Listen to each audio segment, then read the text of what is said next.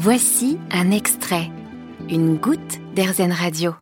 Parler de la mort à son enfant, lui expliquer, sans lui faire peur. Hein, pas évident. Hein Heureusement pour nous aider pour nous conseiller, avec nous Stéphane Valentin, docteur en psychologie et auteur de nombreux ouvrages dont Les angoisses chez l'enfant, comprendre pour apaiser, paru aux éditions Pfefferkorn.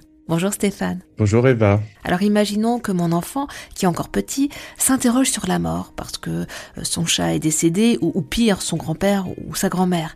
Comment parler de la mort à son enfant? Comment comment je peux lui expliquer ce qu'est la mort? Y a-t-il des mots, des expressions qu'il vaut mieux éviter? Oui. Tout d'abord, euh, il est vraiment très important de poser d'abord à l'enfant la question qu'est-ce que toi tu t'imagines euh, quand mamie ou papy sont décédés?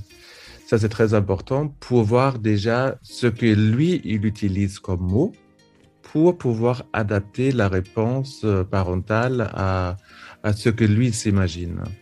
Ça, c'est vraiment très important. Et puis, euh, il est important de ne pas créer une angoisse. C'est-à-dire, si on dit par exemple à l'enfant, euh, papy s'est endormi, il, il se réveillera plus, ça peut créer en fait une angoisse de la, du sommeil la nuit que l'enfant se dit bah, si moi je suis dans mon lit, je ferme les yeux, bah, moi aussi je vais plus me réveiller. Ou si maman et papa dorment dans leur lit, eux aussi ne vont plus revenir me voir. Donc là, il est très important déjà de bien choisir les mots. Donc, pas qu'on s'endort euh, euh, et on se réveille plus, ou mamie est partie, elle ne reviendra plus. Oui, mais si maman et papa partent le matin au, au travail, est-ce qu'ils vont revenir?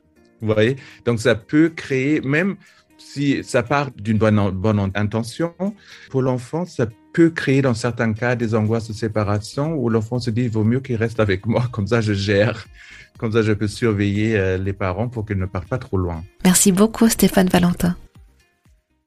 Vous avez aimé ce podcast Erzen? Vous allez adorer Erzen Radio en direct.